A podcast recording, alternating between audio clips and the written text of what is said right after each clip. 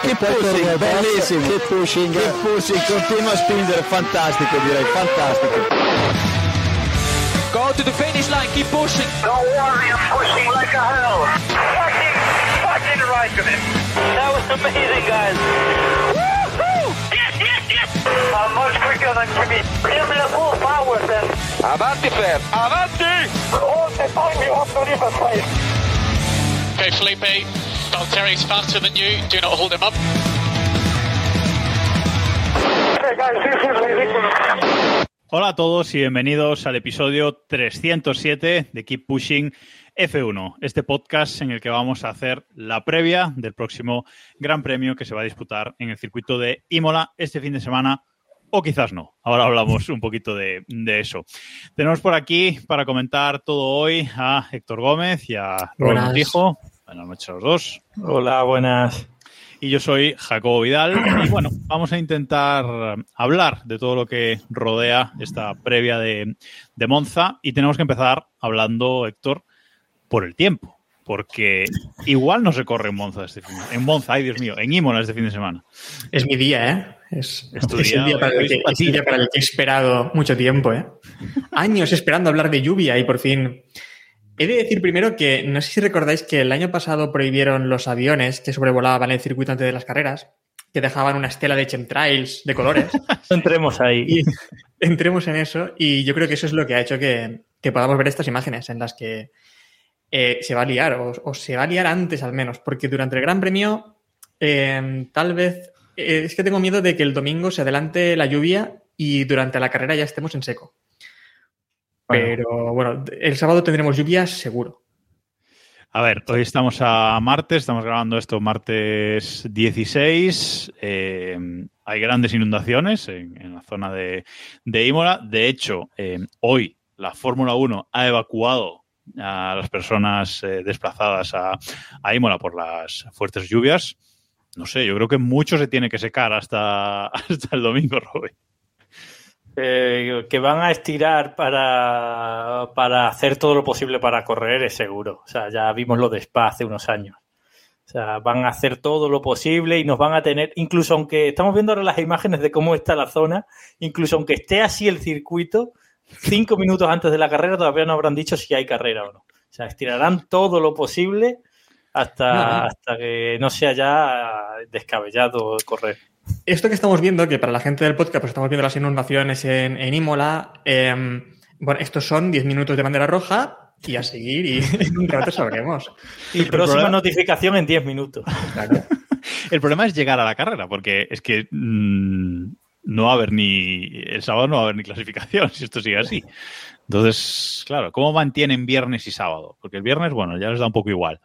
Pero el sábado ya tienen que empezar a mantener así, con los 10 minutos, en 10 minutos volvemos, en 10 minutos volvemos, hasta el domingo por la mañana, pero no vamos a llegar a la carrera. Es que, claro, También os digo, igual que, le- que nos dice Barbadiu por el chat, eh, a veces también somos unos exagerados y decimos, esto ya está para intermedios, ¿eh? aunque la pista esté así.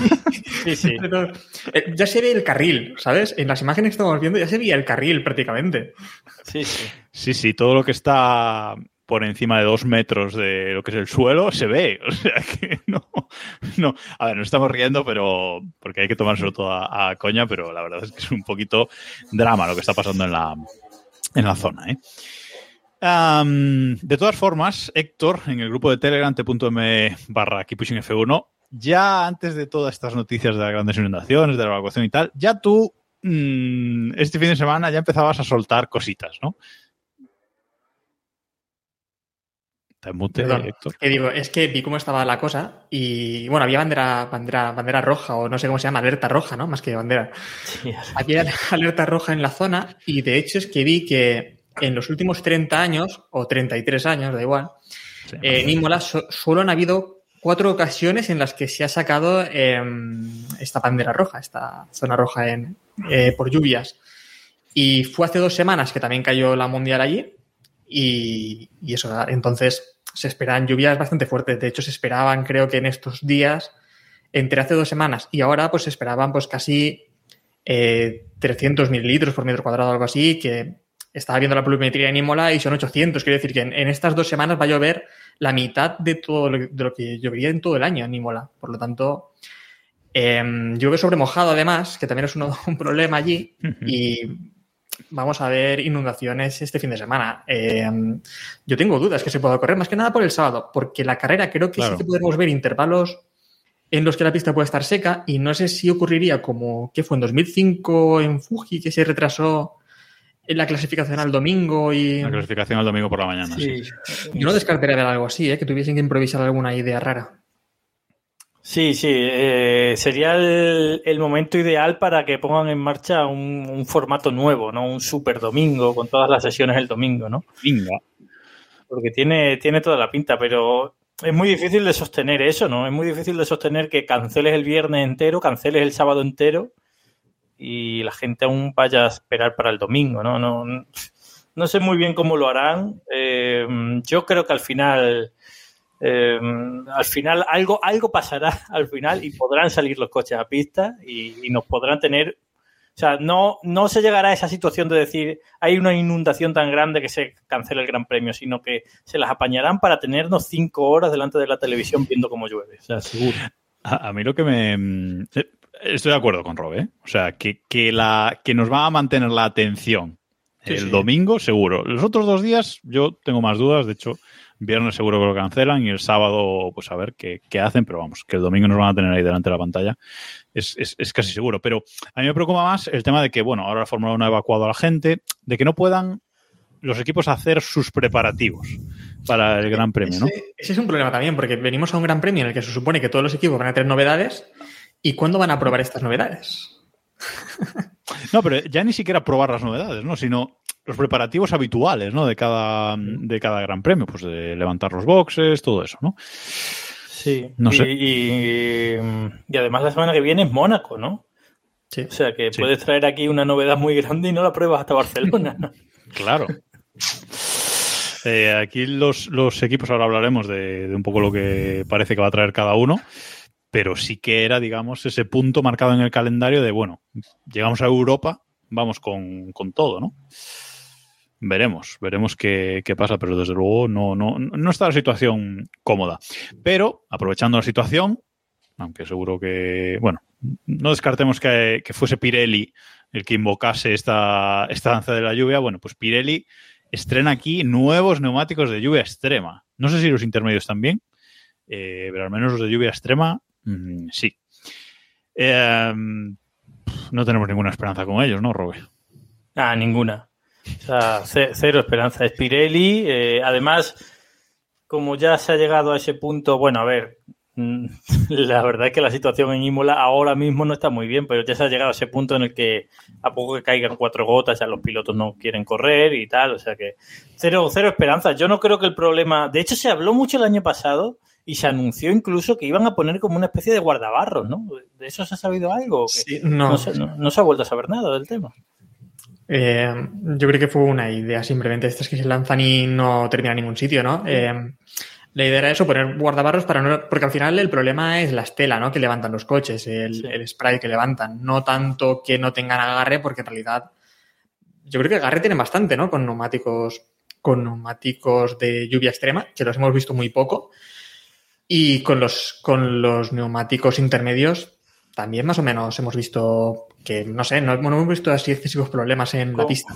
Con los intermedios más que con los de extrema. Yo creo que con los de extrema los pilotos no los quieren ni ver, ¿eh? Lo que pasa es que como no se puede rajar de Pirelli por reglamento, pues ya está. Decían, decían en el grupo de Telegram, al, al poner, al colgar esta noticia de los nuevos neumáticos de Pirelli, eh, decía alguno por ahí que si estos nuevos neumáticos evacúan agua por fin o tiran más agua al coche de detrás, ¿no? Que es un poco lo que, lo que parece que hace Pirelli con los de lluvia extrema, ¿no? No sé, la verdad es que. Bueno, la cosa que ha dicho Pirelli es que quieren eh, adelantarse al cambio normativo del próximo año, ¿no? Con el tema de los calentadores. Y quieren hacer unos neumáticos de lluvia extrema que se calienten algo. sin, sin falta de. Pero es que. mm, A ver qué pasa con eso, porque mira lo que han hecho en el WEC, que ya han dado marcha atrás y otra vez han vuelto los calentadores, o sea que... Mm. Sí, sí, eso puede ser un riesgo a asumir demasiado, demasiado grande. Veremos, veremos qué hacen, pero eh, al final son los neumáticos que no se usan. Son los neumáticos de Pirelli que nunca se usan. eh, y bueno, Una cosa de Para los, del- para los que están viéndonos en directo en Twitch eh, y en YouTube también, ¿te, está, ¿te están boicoteando en Pirelli o algo? Por, por No. hablar mal de ellos. o- Son efectos que me gusta a mí hacer para, yo que sé, la gente que nos ve en directo en Twitch también merece un premio, ¿no? Claro, un regalo, ¿no? Un regalito. Los del podcast no lo ven, pero es ven, la pero- cámara de Robe, que bueno. Que- que Es robe codificado. Básicamente es robe codificado. Si, si achináis así un poquito los ojos como con el Canal Plus, lo Quien podéis quiera, ver, ¿vale? no, pero quien quiera ver a Robe tiene que pagar suscripción. Los suscriptores, los suscriptores están viendo a Robe perfectamente ahora mismo. Estaba pensando en comprarme una cámara nueva, pero ya yo creo que voy a hacer No, de yo esto creo que mi, mi seña de identidad. Sí, sí. Yo creo que no merece la pena. bueno, eh, dice en el chat que bueno la temporada de Black Mirror. Sí, efectivamente, pues Rob está ahí a tope. Seguimos. Seguimos. Vamos a. Vamos a contar de todas formas la previa de este, los datos de este, de este circuito, de este gran premio, por si no vaya a ser que al final tengamos un fin de semana normal y estemos aquí contando solamente tonterías. Eh, en principio, se va a correr el domingo en el autódromo Enzo Edino Ferrari de, de Imola, el Gran Premio Emilia Romagna, que es el Gran Premio con el título más largo del año. Fórmula 1 Qatar Airways Gran Premio del Made in Italy e de la Emilia Romagna 2023. 80 letras tiene el, el título. ¿eh? Eh, bueno, Gran Premio de San Marino, todos sabemos. Eh, es, un, es un gran premio que estuvo por primera vez en, en el. Es un circuito que estuvo por primera vez en el calendario en 1980. Se van a dar el domingo, en teoría, 63 vueltas a un circuito corto, un circuito con una longitud de 4.909 metros eh, para completar una distancia de carrera de 309,49 kilómetros. Eh, el récord de vuelta lo tiene Lewis Hamilton, de vuelta en carrera, lo tiene Lewis Hamilton desde 2020 en un minuto 15 segundos 484 milésimas, con lo cual bueno, ya vemos que es un circuito bastante, bastante corto. Mm, va a haber solo una zona de, DRS, eh, en principio, en la recta después de, la chicane de las curvas 2 y 3. Eh, Ah, no, perdón, en la recta principal. Estaba yo viendo mal el mapa. La única zona de DRS en la recta principal, que no es recta, que es curva aquí en, aquí en Imola, pero, pero bueno, es lo que vamos a tener. Y Pirelli trae aquí, aparte de los neumáticos de lluvia que no se usan, eh, creo que los más blandos, ¿no? C3, C4 y C5.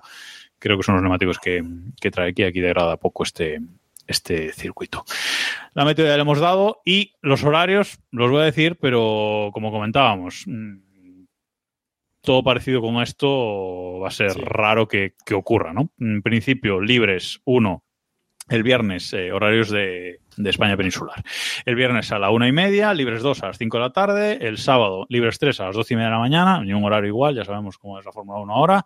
La clasificación, sábado a las cuatro de la tarde, que va a ser el domingo por la mañana. Y la carrera el domingo a las tres de la tarde. Así que, bueno. ¿Algún sentido esto? ¿Alguna ¿A qué te explicación convincente? ¿A qué te refieres? A los horarios. Los horarios, es que no tiene ¿A los horarios? lógica, ¿no? Sí, bueno, ya llevan ya llevan unos cuantos unas cuantas temporadas así, ¿no? Eh, Pero los, los libres 2 a las 5 de la tarde. sí. Es que no, no me coincide interesa. además con, supongo no que más con gente- nada. No me tiene sentido, sobre todo, los horarios, los horarios del viernes. Mm, Una hora más tarde que habitualmente, no sé. Supongo que en los países anglosajones ya más gente habrá terminado de trabajar, a lo mejor va por ahí o no sé. Bueno. mm, No sé. ni- La justificación que se pueden encontrar. Sí, sí, sí, ¿no? O sea, sí, por, por buscarle un poco. El tema Ahí es que no van a. Bueno, iba a decir, no van a rodar en horario de, pero da igual, no van a rodar tampoco el viernes. No a rodar. Sí, sí.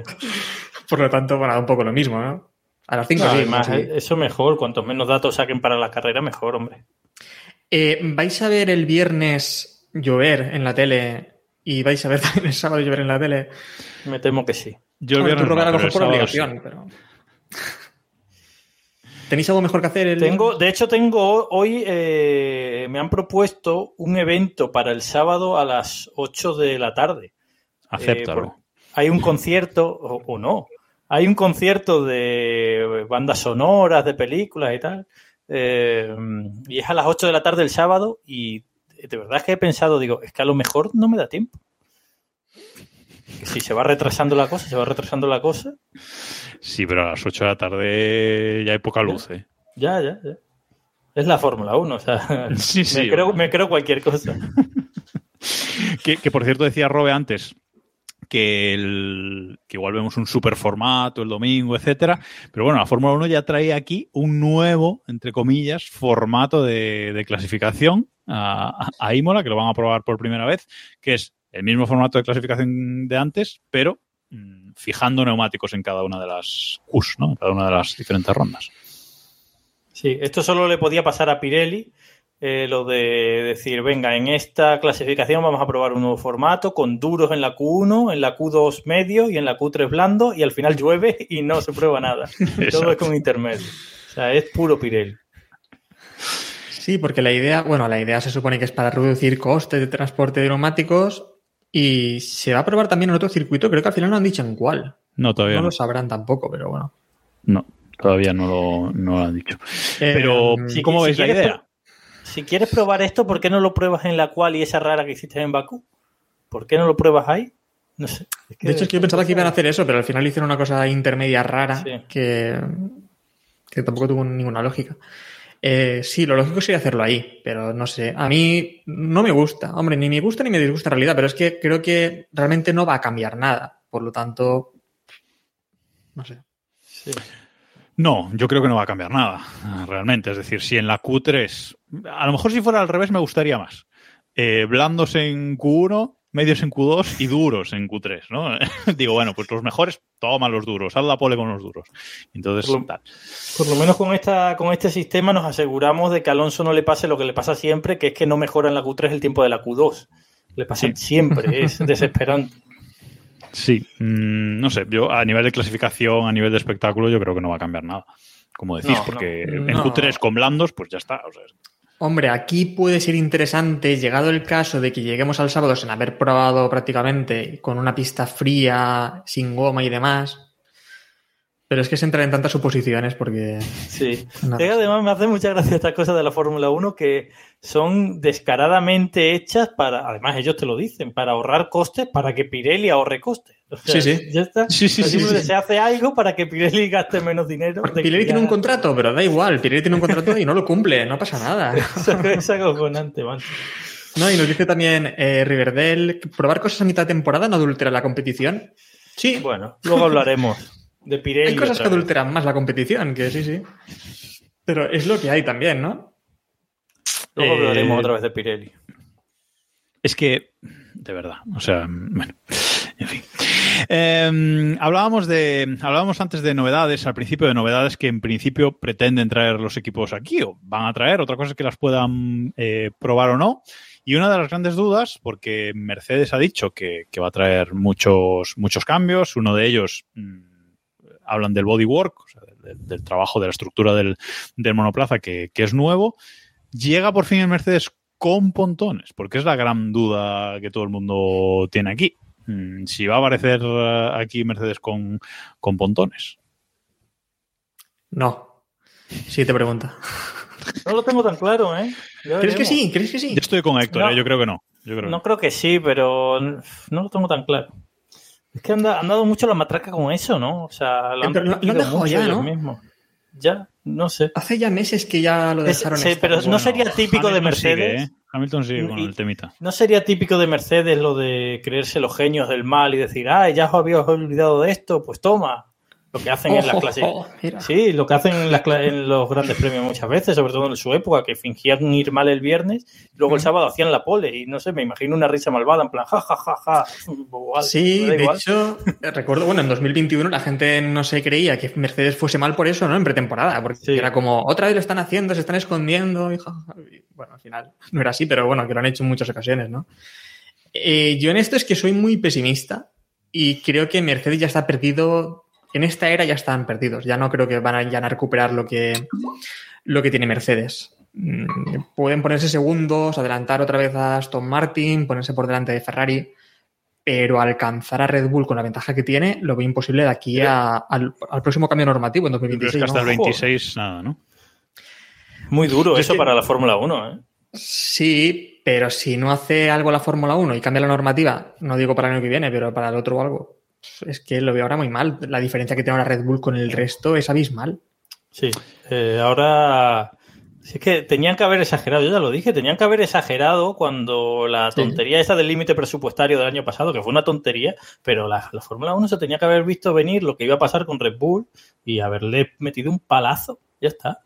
Si es que se lo pusieron en Sí, bandeja. La Fórmula 1 ahora mismo tiene por delante un reglamento de cinco temporadas en las que ya sabemos todos quién va a ganar el Mundial los próximos cuatro o cinco años. Sí, no, y es que al final el límite presupuestario, que también nos comentaba por aquí Chassis de Middle, eh, al final lo que va a hacer es eso, que va a hacer que el resto de equipos no puedan igualar tampoco a Red Bull, porque han invertido su dinero, Mercedes, por ejemplo, en un concepto que ahora parece que es fallido, o al menos no está al nivel de Red Bull, y ahora no pueden tampoco retomar otro concepto y conseguir igualar eh, a Red Bull, porque ni tienen horas de túnel de viento ni tienen presupuesto para poder hacerlo ahora mismo. Por lo tanto, es que lo veo muy mal.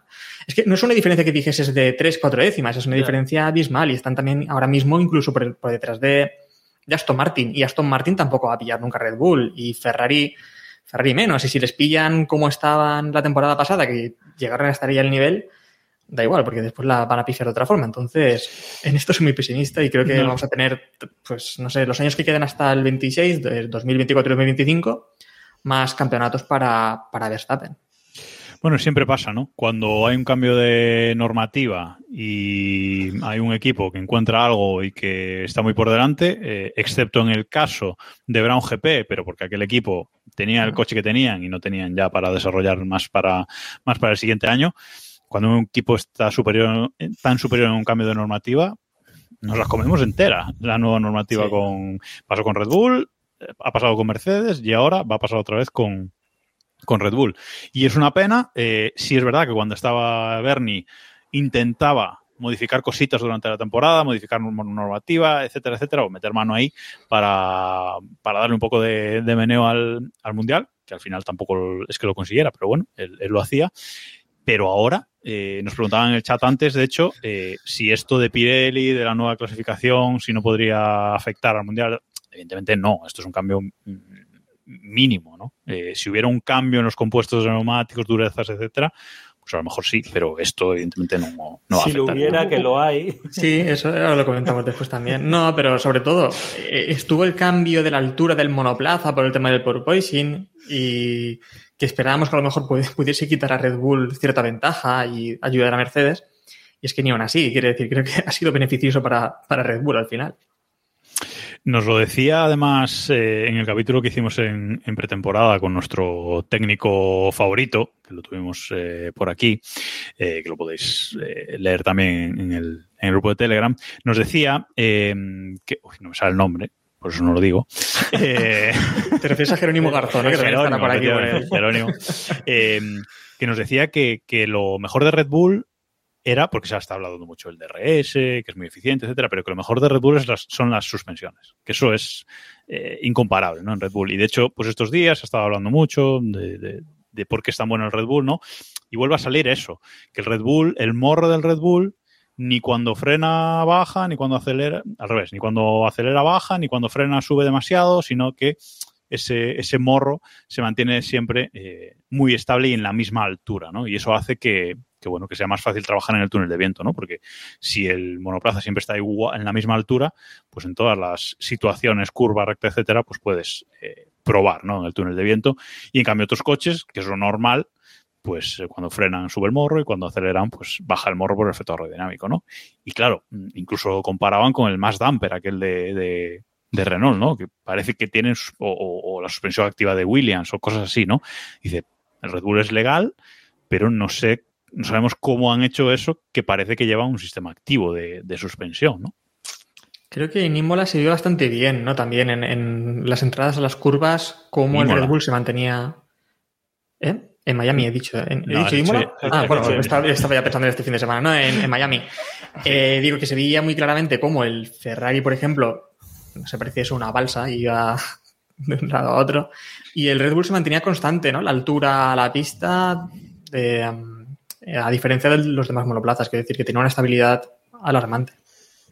Oye, esto que están diciendo en el chat es una locura, pero a mí me gustan las locuras, ¿eh? Lo de que saquen una norma que el equipo dominante no puede evolucionar el coche. Ya, pero también lo hundes en la miseria, ¿eh? Un año entero Me sin, sin A, arri- A mí me tope gusta. Con la farsa, a tope con A la mí me gusta. o sea, me da igual. Da igual. Hoy, hoy es la lotería del draft de la NBA y en la lotería del draft de la NBA están los que quedan últimos, no los que quedan primero, a tope. A tope. Pero, a ver, ¿cómo funcionaría esto? Pues tú- Explicando la normativa. Pues todas las todas las carreras, un fulano de la FIA viendo que el coche sigue siendo exactamente el mismo que el anterior. No, que lo guarde la FIA directamente en sus garajes. Exactamente. Parque cerrado, ¿no? Parque cerrado desde Bahrein hasta... claro. Eh, ya, pero qué decir, en fábricas seguirían trabajando, ¿no? En... No, no, pero tú, con el coche que acabas el año, ganas el mundial, tal. Con el que acabas el año, Claro. tienes que correr todo el año siguiente. Por ejemplo. Igual que Red Bull igual ganaba igual, ¿eh? Puede ser.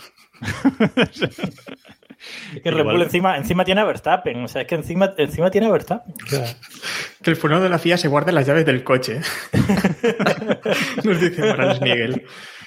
Claro, es que no está mal tirada, no está mal tirada. Igual Es una locura, pero aquí, aquí nos gusta. Nos gusta, nos gusta. No, pero hay que buscar alguna solución porque es que venimos de algunas. Hombre, hemos visto épocas dominantes en el pasado, muchísimas, pero es que ahora venimos de encadenar aquí unas. Desde Red Bull, Mercedes, ahora otra vez Red Bull.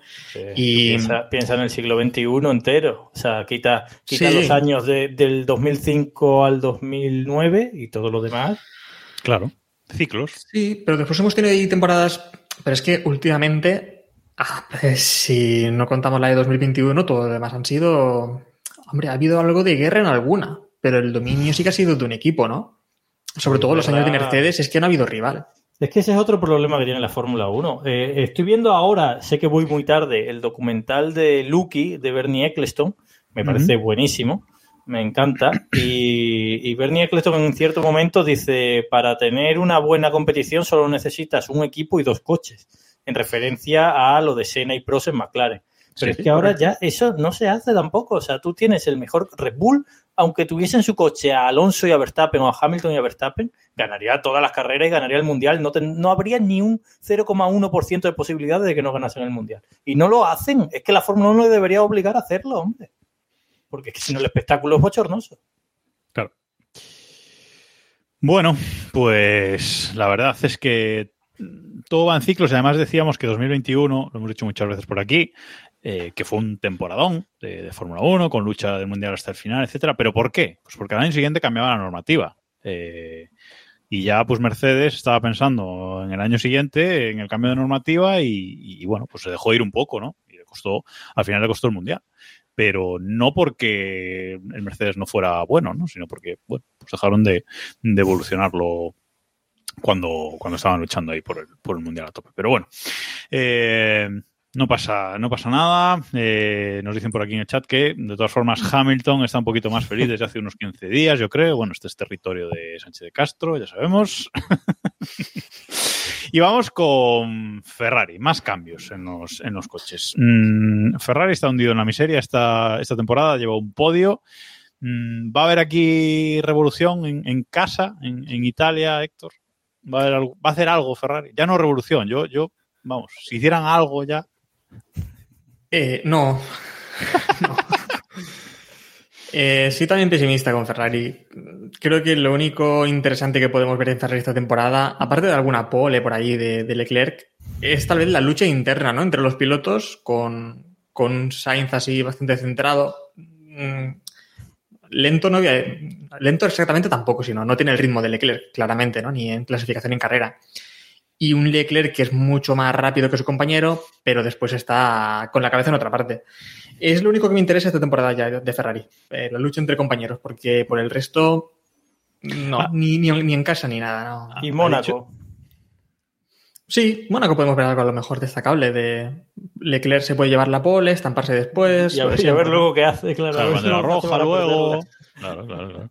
Eh, de todas formas, Leclerc ha dicho que, que va a ser, o no va a ser, eh, que está empezando el cambio el Ferrari, ¿no? O sea, empezando el cambio de un coche que venía bien, ¿no? Pero bueno, en fin. Eh, no sé, no sé si, si confía realmente en, en Basser, que ya lo tuvo de, de jefe de equipo, ¿no?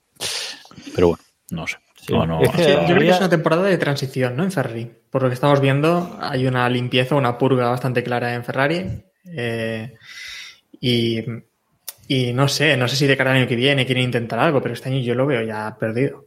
Pero es que estas purgas normalmente, eh, cuando pasan en cualquier equipo, duran dos años, entre que se van los que se van y llegan los que llegan y se ponen a trabajar y tal, duran dos años, te pones en 2025 y en 2026 cambia la normativa. Entonces, Exactamente. También se escucharon rumores de que Ferrari iba a traer revolución aquí a Imola, ¿eh? Sí, sí, por eso, por eso lo tema de, de que iban a seguir una línea más parecida a la de Aston Martin y tal. Pero bueno, en su caso, además, mm, si ven que está la cosa muy fea con la lluvia, no hace falta ni que lo saquen de la fábrica. O sea, ¿Lo dijeron en la Gaceta dello Sport o en qué medio italiano? pues ahora no me acuerdo, pero sí fue típico medio italiano. No, no, ahora no me acuerdo en cuál fue. Por Y eso habla- digo que Y hablando de... de humo... Te voy cortando, Jacobo. Perdona. Dale, dale. No, que digo eso nada, la venta de humo en, en Italia, ¿no? Que, Sí. que con Ferrari pues siempre pasa, ¿no? Sobre todo cuando nos acercamos a un gran premio de casa.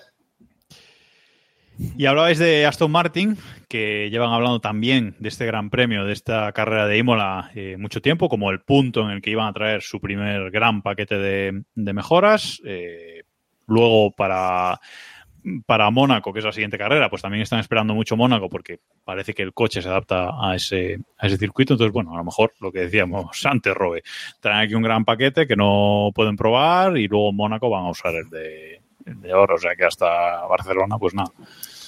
Sí, de todos modos, no sé yo si traen un gran, gran paquete como otros, porque ya dijo Fallow en su día que ellos iban a ir más eh, metiendo las piezas conforme las tuviesen, que no las iban a juntar para meterlas todas de golpe. Pero sí, en teoría Imola y Canadá estaban señalados como circuitos donde iban a llegar más piezas. Eh, y luego sobre lo de Mónaco, todo el mundo tiene muchas esperanzas en Mónaco. La semana que viene lo hablaremos porque es la previa de Mónaco. Pero todo el mundo tiene muchas esperanzas puestas en Mónaco. Ferrari tiene Mónaco, va a ser nuestro circuito. Aston Martin, Mónaco va a ser nuestro circuito. Nos va a meter Red Bull un chur. Va a ganar la leyenda urbana. Bueno, bueno, bueno, pero va a doblar a todos Red Bull, ¿eh? Que ya verás. Sí, sí. Tiene toda la pinta. Tiene toda la pinta. Pero bueno. El Red Bull está. Yo me imagino a los ingenieros de Red Bull cuando escuchan estas declaraciones del resto de equipos en su casa, eh, en plan como pulgoso, ¿no? como, como esperando que llegue, ¿no? A mí lo que me parece raro es que he visto incluso a Alonso comprando esa teoría, ¿no? Porque también dijo algo así como, veremos en Mónaco y, en Mon- y en Montmeló también qué hacemos. Y dices, suena raro porque no confío en ello. Hombre, entiendo que eh, el tema de la 33 y todo esto sería bonito que fuese en un circuito como Mónaco, ¿no? Por su historia, o en, o en Montmeló, ¿no? En casa. Pero mm, no hay nada donde agarrarse en realidad. Es que a mí, eh, desde principio de temporada, además me acuerdo que lo comentamos ya aquí en un programa, el Aston Martin siempre me ha dado sensación de que va a ir muy bien en Montmeló, eso seguro. O sea, vamos, me, me llevaría una grandísima sorpresa que no fuese bien en Montmeló ese coche. Pero, Pero ¿qué es ir Mónaco- bien? Claro, es que Red Bull también debería ir bien. Es que Red Bull también debería ir bien. Pero yo que creo que bien es recortar la diferencia, ¿no? Pero claro, la diferencia Claro, es tan, claro, tan abismal claro. que... a eso me refiero. Que yo creo que Montmeló va a ser el circuito en el que más cerca está Aston Martin de Red Bull, eh, sin haber visto las mejoras que vienen ahora, ¿eh? que luego ya veremos. Eh, pero yo lo de Mónaco, bueno, sí, Aston Martin debería ir bien en Mónaco, a Alonso se le da bien, pero tampoco lo veo un circuito tan, tan, tan Aston Martin, lo veo más Ferrari. O sea, ve- Sí, yo porque, también. porque- Mm. porque al final lo que importa es la clasificación, y Ferrari va bien en clasificación. Esa, ya está. Bueno, veremos qué, veremos qué ocurre, eh, pero tenemos que agarrarnos a la lucha Pérez-Verstappen. Aunque sea una ilusión, yo creo que tenemos que agarrarnos a eso este año. Eh, llevamos cinco carreras. Pérez está a solo 14 puntos de, de Verstappen. Decíamos, Solo.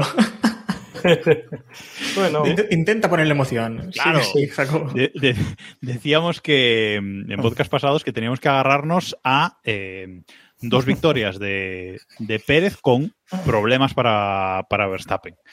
Eh, de momento no ha llegado, han llegado a los dos. Hay dos victorias de Pérez, pero no hay problemas para Verstappen de momento. Entonces, mm, claro, ahí la cosa. eh, bueno, no sé si, si en Mónaco vuelve a ganar Pérez, si en Mónaco vuelve a ganar la leyenda urbana, pues oye, quién sabe, quién sabe. An- Antes de eso tiene que superar una carrera en lluvia en Imola, que puede tragar, puede tragar puzolana hasta atrás. Pero sí, lo que tienen estos mundiales en los que hay un coche tan destacado es que la- el mundial de pilotos tarda un poco en decidirse, ¿no? Porque al final solo vas de 7 en 7, 7 arriba, 7 abajo, 7 arriba, 7 abajo. Pero antes o después Pérez meterá la pata, se quedará en la puzolana aquí en Imola y ya está. Se acabará el mundial. ¿Qué, qué, qué hago a fiestas? Ya, sí, es que yo- a mí me gustaría que hubiese emoción, pero. Es que, es que son Verstappen y Pérez, ¿eh? Ya, ya, O sea, ya. Es, que, es que no son Leclerc y Sainz, es que son Verstappen y Pérez, tío. Es que hay mucha diferencia y creo que el fin de semana pasado también lo vimos, ¿no? Que no hay nada que hacer. Cuando, cuando Verstappen está bien, no hay nada que hacer y, y Pérez, hombre, está haciendo una buena temporada, pero es que no se puede llegar a ese nivel de, de Verstappen. Hay más diferencia para mí. Ah, Hay más diferencia como piloto entre Verstappen y Pérez que la que había entre Schumacher y Barrichello. Desde mi punto de vista. Yo no Sí. lo compro. Yo no. Sí, yo lo compro, ¿eh? Sí, No, creo que yo creo sí. Yo Yo creo que ver, Barrichello es un piloto muy infravalorado, ¿eh? En realidad. Sí. A ver, está igualado, ¿eh? pero bueno, yo creo que, que hay más diferencia entre Verstappen y Pérez. Sí, porque al final yo creo que Pérez puede tener un buen, un buen fin de semana, sobre todo en las carreras urbanas, que no sé por qué, pues se siente cómodo, no sé lo que pasa ahí. Pero en otras carreras está muy, muy lejos, a una diferencia abismal de. Hay gente en el, en el chat que es malísima, nos dice Fuente del Cierzo, que es más fácil que se lesione Max en Imola, suban a Richie y gane él el campeonato que que gane Pérez, que gane Checo. bueno, en fin. Os recuerdo cómo estuvo Ricciardo el año pasado, ¿eh? O sea que cuidado también. Pero bueno, no sé yo, no sé yo ahí esa lucha Ricciardo-Checo cómo, cómo andaría. Una Ojalá, porra. ¿eh? Ojalá la tuviésemos. Sí, Porque- ojalá. sería más igualado, sí. eso por lo menos. No lo sé, porque el año pasado Ricardo estuvo muy, muy mal, pero, pero es verdad que algo de lucha tendríamos, ¿no? Eh, No sé si, si a falta de 8 o 9 carreras, Verstappen, por lo que sea, pues se tiene que retirar. Eh, sería interesante esa lucha a 3, ¿no? porque Verstappen sin competir 9 carreras a lo mejor aún gana el mundial, pero con, con Pérez y Ricardo ahí disputándose eso, pues estaría chulo. Te lanzan el dardito por el chat, Under eh, 1899, Robe. ¿Creéis que hay más diferencia entre Max y Checo que entre Leclerc y Sainz? Sí, hombre, mucha más, mucha más. Sainz, O sea, mucha más. Max es mucho, bueno, mucho no sé, pero es bastante mejor que Leclerc. Y yo creo que Checo y Sainz están muy igualados. Incluso diría que Sainz es un poco mejor. ¿eh? Ojo, ojo al datazo que nos da un 2 PNZ, nuestro amigo Sergio, que dice Barrilete tenía carreras en las que era más rápido que Michael. Rosberg igual con Hamilton. Dos años y medio, aún no he visto eso con Pérez. Y hablo de más rápido, no de acabar delante. Yo las carreras Pues sí. que Pérez ha sido más rápido que Verstappen en dos años y medio, se me ocurre una y, y- y voy a decir dos, aunque no me acuerdo, pero alguna habrá. Pero ya está. o sea, Ah, otra caería por ahí. sí, sí, alguna habrá, pero vaya. Sí, es verdad que en ritmo, mm, cuando queda Pérez delante es que Max sale de atrás y no le da tiempo a adelantarlo, pero últimamente es lo que estamos, lo que estamos viendo. Bueno, porra para Imola si se corre. ¿Y en qué condiciones se va a correr? Porque también eso, eso es otro. Claro, es que, es que la porra hay que hacerla aquí es muy interesante porque las condiciones van a ser caóticas. Claro. Hay que tener en A cuenta. ver, a ver quién se tira el triple más grande. Venga, voy a empezar yo. Que total. Venga. Eh, aquí en, en honor a, a este body de Aston Martin que, que me han regalado mis compañeros aquí del, del Keep Pushing, que nos estáis viendo en directo en twitch.tv barra Keep Pushing F1 o que nos veáis en diferido en, en youtube.com, lo podéis estar, estar viendo. Eh, llega la 33 aquí, clarísimo, o de Mónaco Bacala. Llega aquí la 33, Alonso primero, mm, Sainz segundo y. Stroll tercero. Venga, ya está. ¿Y el 11? Ah, es su noda, su noda el 11, porque claro, está abonado el pobre. Eh, Ya me habéis comprado la teoría del, de Sunoda, ¿eh? Sí, total. Ojo, porque tengo la teoría de que Sunoda nos está dejando un mensaje en binario, de alguna forma, con sus 10 onces. Y el otro día lo traduje a hexagesimal. y. eh, bueno, tenemos ya tres letras. Vamos a ver cómo continúa la cosa. Y vamos a ver. ¿Tienen Vamos sentido? ver. ¿O son tres vocales, tres consonantes Pues, seguidas? creo que era. Creo que era WED, creo que era. W-E-D, creo que era WED. Nos quiere decir algo sobre los miércoles, no sé aún. Vamos a, vamos a ver qué ocurre. O, o- o no, o no sobre los miércoles. ¿Cuántas E tenías?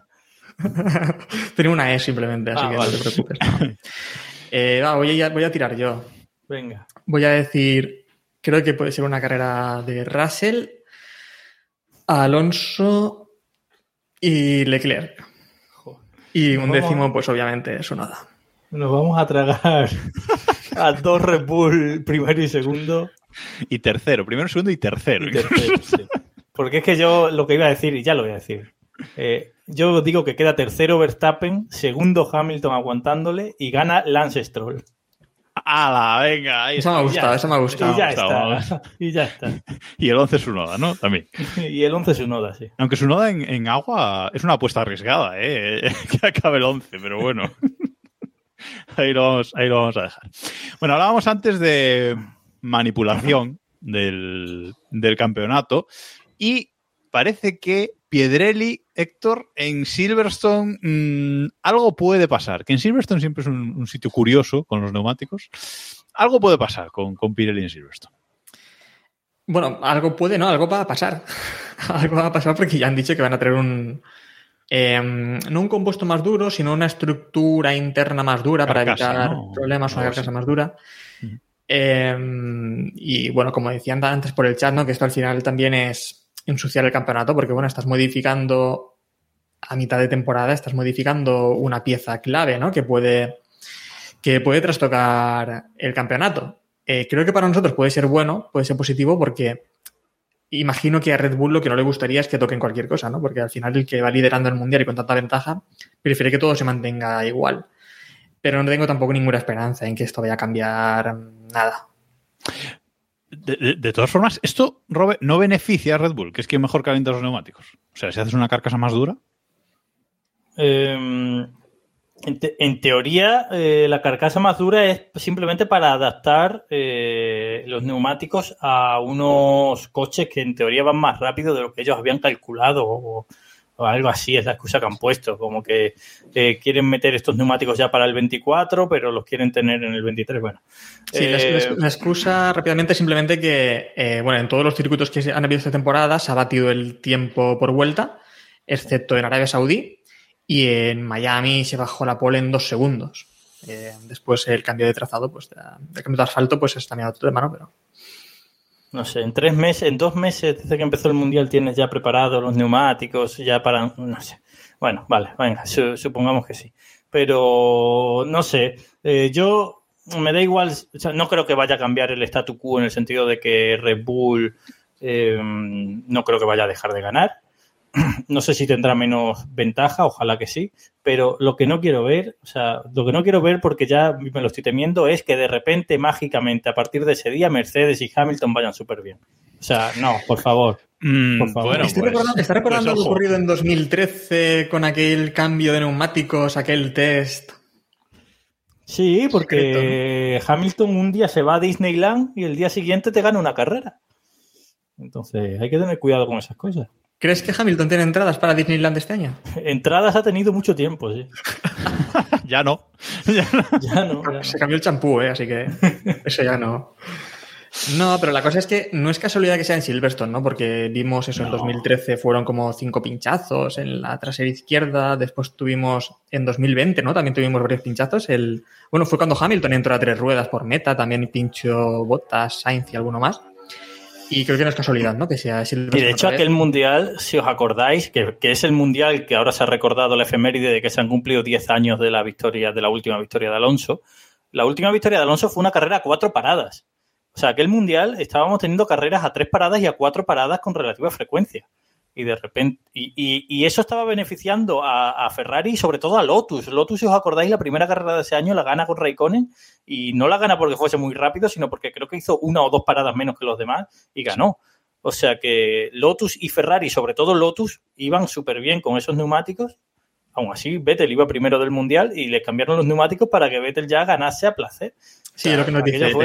Que ganó ocho, Vettel ganó ocho de las nueve carreras restantes esa temporada, por lo tanto. Menos la de Hamilton, claro, efectivamente. Pero es que, pero es que se quejaron los pilotos aquella temporada, si os recordáis, de que esos neumáticos que eran una porquería, de que se deshacían por nada, de que, vamos, de que eso había que cambiarlo. Y luego Pirelli dijo, ah, sí, sí, los cambiamos, que si no, como imagen de marca de tener neumáticos que se deshacen, pues tampoco está bien.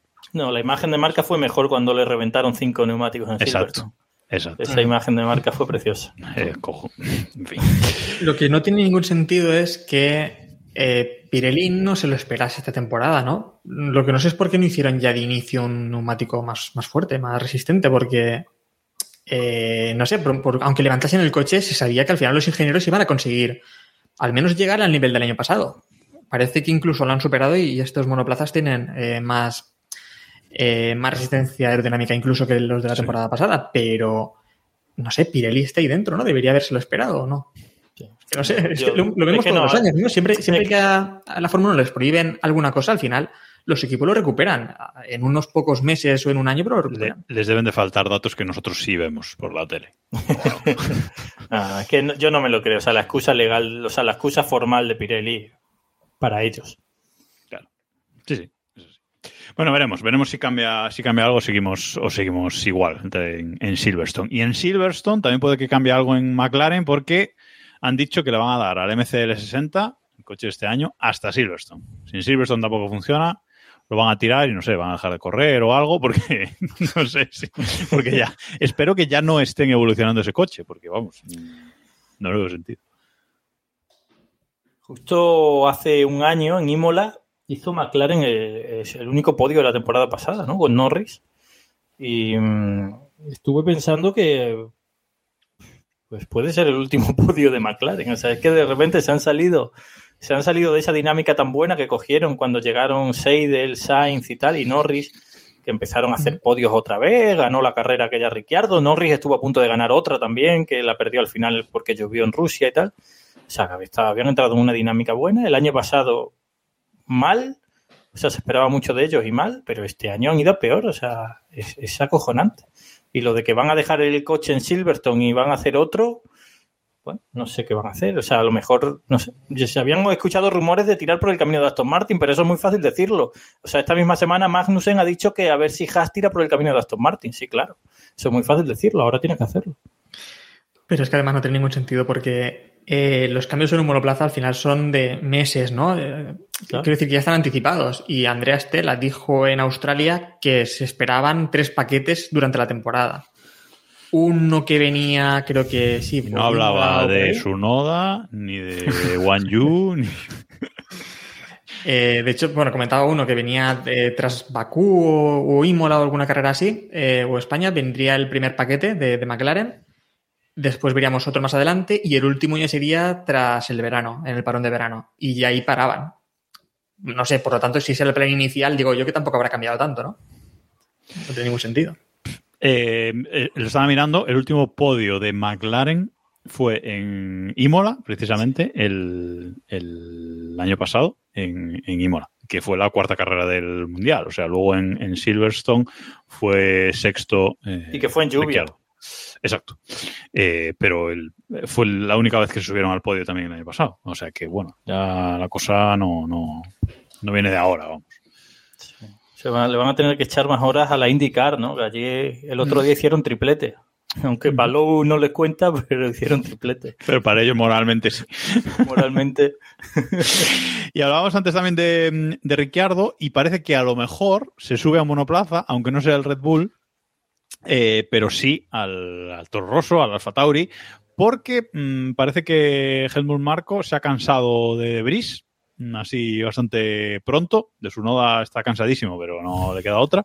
Pero, pero de Debris eh, parece que, que está bastante, bastante cansado de, de él. Recordemos que, que Debris ha puntuado en dos carreras y su noda lo ha hecho en tres. O sea que tampoco No, me no, parece. no. ¿Cómo, cómo, cómo? De Brice no lleva ningún punto. Perdón. Acabado. Rectifique, director. Sí, es que estuve mirando los datos de años anteriores y me he hecho la, ya sabes, y me he hecho, me he hecho, me he hecho ahí el, el lío.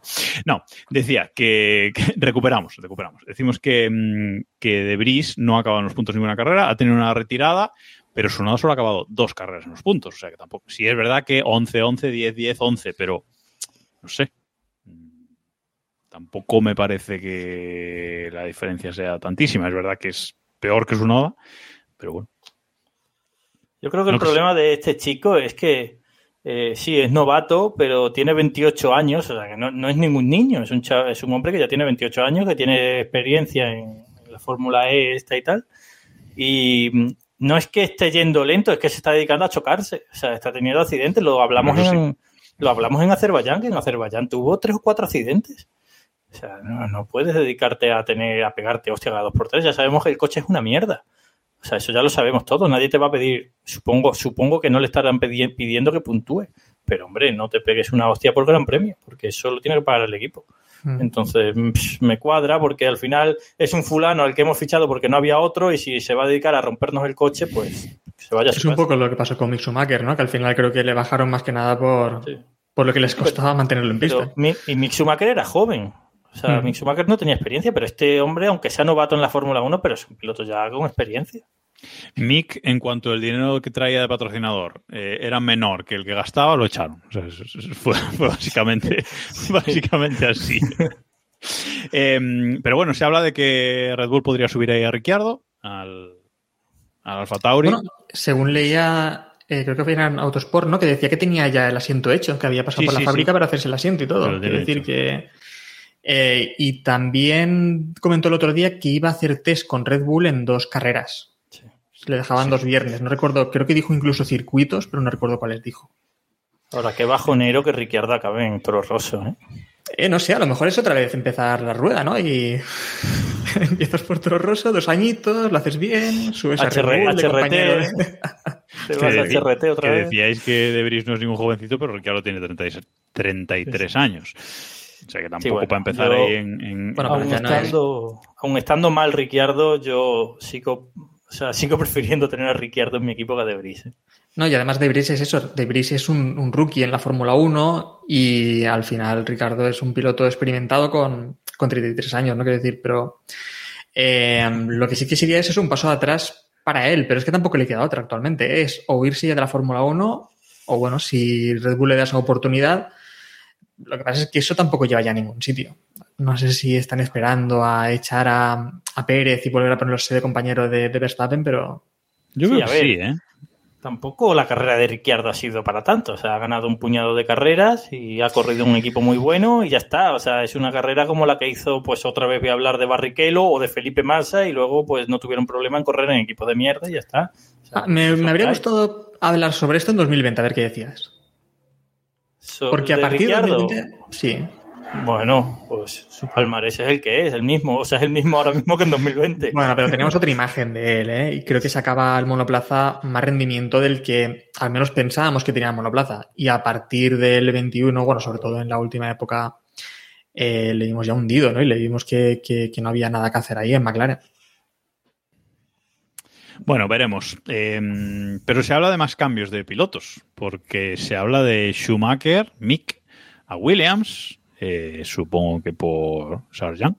Eh, no sé, están moviendo hilos por ahí el manager de Mick, que ya sabemos quién es. Sí, a mí eso me parece un poco más humo, ¿no? Pero sí, se ha, se ha hablado lo de Mika Williams. ¿Cómo lo veríais? Yo creo que no aportaría nada a estas alturas, pero bueno. Me resultaría muy raro que fiches a Sargent, que supongo, vamos, supongo no, viene, viene pagando y a las tres o cuatro carreras lo eches porque no ha puntuado. O sea, no, no le veo mucho sentido, pero bueno, supongo que si Mix trae un maletín más grande, pues sí, pues te compensa. Sargent ya ha corrido en Miami, que era donde tenía que correr, pues ya está. Queda- Las Vegas, ¿no?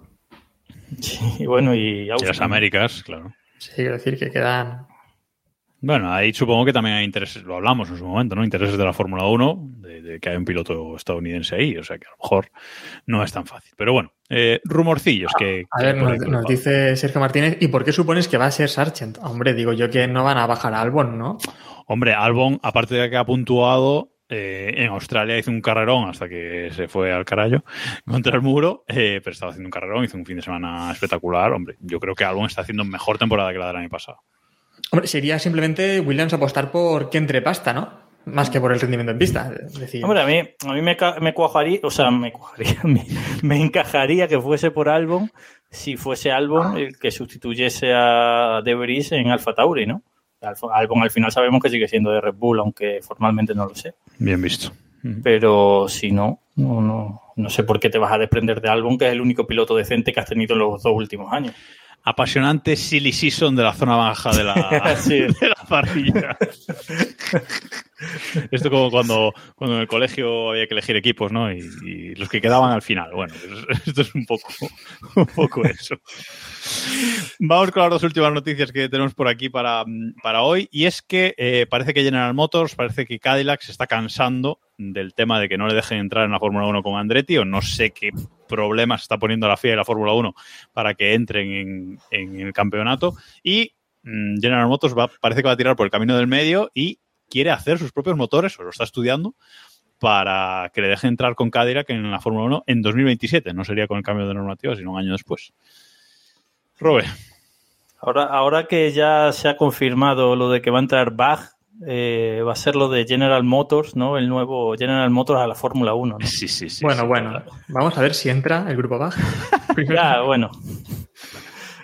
Eso todavía está por verse. No, eh, no sé, esta gente parece que está empeñada en que quieren entrar en la Fórmula 1. De todos modos, estos de que van a hacer su propio, su propio motor Mm. eh, son, son declaraciones, o sea, no es nada que hayan dicho oficialmente la empresa. Pero, mm, pero sí, esta gente está empeñada en entrar en la Fórmula 1 y yo no sé por qué la Fórmula 1 está empeñada en que no entre. Eso te iba a decir, digo, hay alguien empeñado en que no entre Andretti, porque ya es, no sé, parece, parece que le tienen ya manía o algo, ¿no? En... Andretti está llamando a la puerta todos los días y nadie le quiere abrir y le echan a patadas. Es que no lo comprendo tampoco muy bien. De todas formas, se supone que la FIA ha abierto dos plazas y una va a ser para Andretti, ¿no? Se, se supone, estamos Se supone. suponiendo muchas cosas, pero bueno. Es que, ¿no te parece que desde que apartaron a Ben Sulayem eso también ha quedado también de lado? Fue Sí. como Ben Sulayem decir, no, se van a abrir dos plazas para que entren equipos. Y de repente se lo cargaron. Se lo cargaron o se fue él voluntariamente. No, se lo cargaron, sí. Pues eso.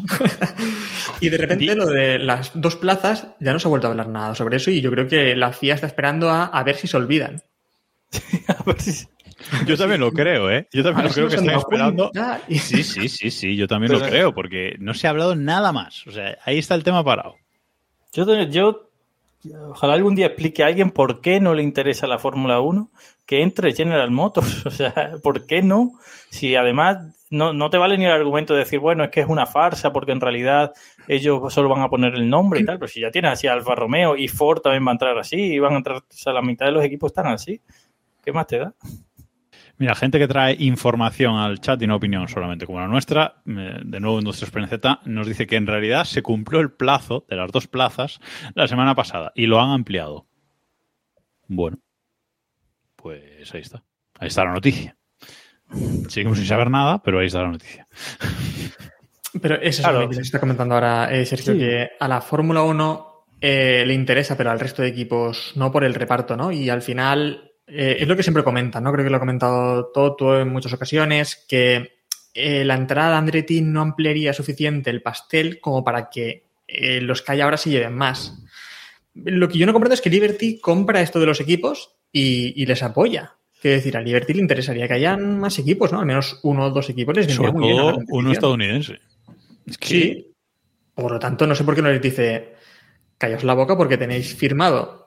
No, y es que además está firmado, que quiere decir que en el acuerdo de la Concordia lo pone claramente, que pueden, haber más equipos, pueden haber hasta 24 coches en pista y, y hay un canon a pagar para que entren esos equipos. Por lo tanto, se han establecido un precio y eso está firmado. No sé por qué ahora se oponen. Es verdad que el pastel se ha ampliado y ahora los equipos ven que, que deberían haber puesto un precio más alto a esa cuota para entrar en la Fórmula 1. Pero haberlo pensado antes de firmarlo, ¿no? La, la mafia que tienen los equipos en la Fórmula Sí. 1 es, es alucinante. O sea, es alucinante que la Fórmula 1 manden los equipos. Y manden los equipos, pero a- el, el rollo mafioso, rollo, mira, el canon es este para entrar, si lo quieres pagar, pues ahora te lo subo al doble. O sea, eso, eso no sale Es- ni en el padrino, ¿sabes? es- Se lo ponen en el padrino y no es creíble. es lo siguiente que va a copiar MotoGP después de lo de las decisiones arbitrarias de los comisarios de pista. Sí, sí. No, y tienes además, no sé, sanciones pactadas con los equipos, ¿no? Porque lo de Red Bull al final fue también una sanción pactada. Eh, primero escuchamos que iban a restarle no sé cuántas horas de túnel de viento, al final se lo, redu- se lo redujeron a la mitad pagando. Entonces esto fue simplemente decir, mira, te pago por esas horas de túnel de viento y ya lo compensamos y aquí no ha pasado nada. Y la FIA lo acepta. Entonces, sí, estamos en una competición corrupta, pero es así y ha sido siempre así, ¿no? Eso sí, no, no- nos no vamos a sorprendernos ahora. Exacto. Y Nos gusta aún encima. Además, eh, muchas veces han hablado los equipos de no, nos vamos y me monto mi casino y tal, ¿no? Eh, pero si la competición es vuestra, ¿que ¿dónde os vais a ir? Claro. Si ya mandan ellos en la Fórmula 1. En la Fórmula 1 mandan los equipos. Totalmente. Vamos a nuestra Ojalá propia no- competición, Ojalá no, ¿no? mandasen los equipos. Bueno, última noticia de, de hoy, ya cerramos. Y es que parece que eh, los mandatarios de Alpine se han cansado por fin de su fufu y podría sustituirle. Yo le llamo el señor Lobo porque siempre que hay algún problema ponen a este tío bonachón, Eric Bouyer. Venga, eh, coge las riendas del equipo tú. Que ya estaba al mando del- de, de Alpine, si no recuerdo mal, ¿no? De- o de Renault. De Renault cuando estaba. Alonso, ¿no? Sí. Cuando, Sí, sí. cuando inhabilitaron a Briatore lo pusieron a este. Exacto. Eh, pues yo te reconozco que cuando empecé a leer la noticia el otro día, eh, leí el titular y dije, Sadnauer está en entredicho en Alpine. Y pensé, bueno, cualquiera que venga será mejor. Y, y Eric Boulier, y digo, hostia, no sé yo, ¿eh? Yo Hombre, creo yo que es más eh, Sí. blandito, pero menos polémico. Menos polémico seguro. Más Que no blandito que Sasnauer. Más blandito no creo tampoco. O sea, Es que es muy blando, ¿eh? a ver, a mí Boulier, me- mejor que Sadnauer es muy difícil que no sea alguien. Pero, claro. Pero no, no, no sé, no sé por qué este hombre nunca me ha terminado de llenar, ni en McLaren, ni siempre he visto muy tibio, siempre he visto como alguien muy tibio. Sí, estoy de acuerdo. Hmm. Sin más, o sea, no va a cambiar nada en Alpine poniendo a este tío. O sea, ahí hace falta alguien que mande y que revolucione cosas. No. Y Baseur tampoco nos vale. O va a ser. No es preocupante. A ver, el plan de, de Alpine es ganar dentro de 100 carreras. Pero, pero en algún momento empezarán a contar esas 100 carreras o siempre va a ser No. dentro de 100. siempre No, no, dentro, de es 100. dentro de 100 carreras. Dentro de 100 carreras tener un coche ganador. No, no nos preocupa ahora mismo lo que... Cuando ganen, entonces contan para atrás. Y ya os dijimos aquel día, 100 carreras después. Bueno, Pronto van a- va a hacer 100 carreras de cuando ganaron, ¿no? Cuando ganaron como con. Pronto va a hacer 100 carreras que lo dijeron, creo ya, porque... Sí, pues eso, ese es un buen tema, ¿eh? Lo voy a buscar. Pues no, 100 no hará, pero 50 no, va a 100 hacer no, ya. 100 no. Lo dijeron en 2020, si no recuerdo mal, cuando Alonso iba eh, cayó allí. Claro. En Y- 2025 yo creo que las, que las harán. Sí, pero no van a ganar en 2025, por lo tanto... Bueno, pues vamos a dejar aquí por hoy. Este fin de semana, ya sabéis, tendremos carrera o no, la sexta carrera de este Mundial 2023 de, de Fórmula 1. Seguro que vamos a tener muchísimo que, comentar, porque va a ser un fin de semana pasado por agua, la Fórmula 1 con el agua al cuello, como hemos puesto en el, en el titular del directo. Y muchas gracias a todos los que nos habéis seguido aquí en, en twitch.tv barra keeppushingf1. Ya sabéis, unidos al grupo de Telegram, t.me barra keeppushingf1. Y nos escuchamos eh, por aquí, pues la semana que viene, como siempre, los martes a las 9 de la noche. Hoy nos hemos pisado el partidazo de la Champions de esta semana, ¿eh? o sea que no os quejéis. Gracias. A, ver, a los del podcast aún podemos pisárselo, ¿eh? Sí, a los del podcast Sí. a lo mejor sí, pero si ellos quieren, eso ya es su decisión, no, no somos nosotros. Tienen que poner de su parte ya. Gracias Héctor y Robe por estar aquí una semana más y a ver si la semana que viene tenemos ya el equipo un poquito más completo. Nada más por hoy y nos escuchamos la semana que viene. Adiós.